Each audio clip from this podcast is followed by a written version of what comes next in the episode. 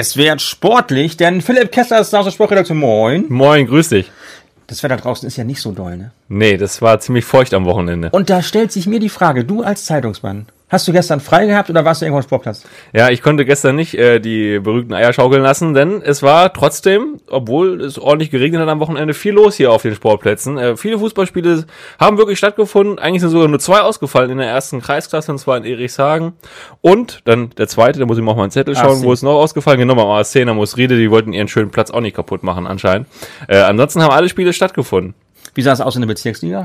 In der Bezirksliga, da haben wir ja lange drauf gewartet. Das zweite Derby jetzt für Drakenburg hintereinander. Am Mittwoch ja schon 5-1 gegen Steimke gewonnen. Und was soll man sagen? Sie haben sich jetzt wirklich als Derby-Könner bewiesen. Intercomata war ja zu Gast.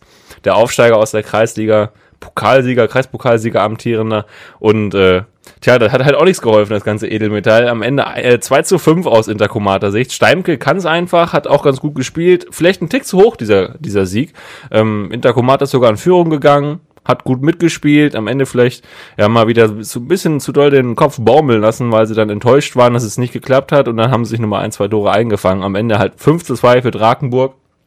Das im Derby. Und dann hat auch Steimke mal wieder gespielt.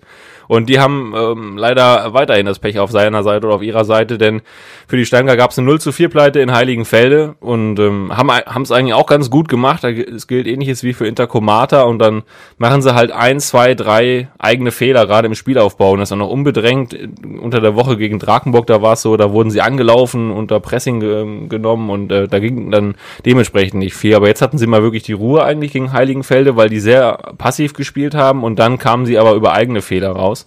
Und das ist dann schon sehr ärgerlich, da müssen sie dringend dran arbeiten. Achtung, zwar fürs Phrasenschwein, Heiligenfelde musst du aber erstmal besiegen. Ja. Gucken wir eine Klasse tiefer, musst du erstmal besiegen. Münchehagen ist ja das Maß aller Dinge in der Kreisliga, aber irgendwie die sind gestrauchelt. Ja, äh, sogar fast ein bisschen überraschend. Die haben ja schon ähm, in, am Freitag im Eistrupp gespielt und plötzlich gab es dann eine 1 zu 3 Pleite. Muss man aber auch sagen, äh, vielleicht ein kleiner Grund, warum, denn Spielertrainer Björn Lindemann war nicht dabei.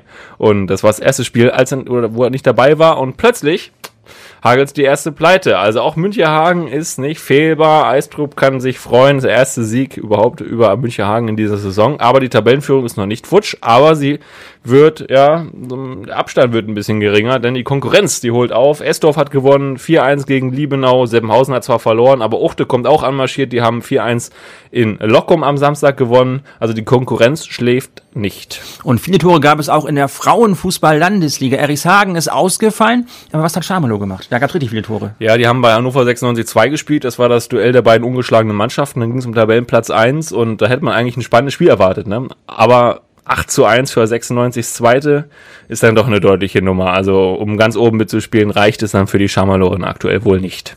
Das ist ja fast wie ein Handball. Viele Tore fallen. Apropos Handball, ich habe das Gefühl, Handball wird gar nicht gespielt erstmal.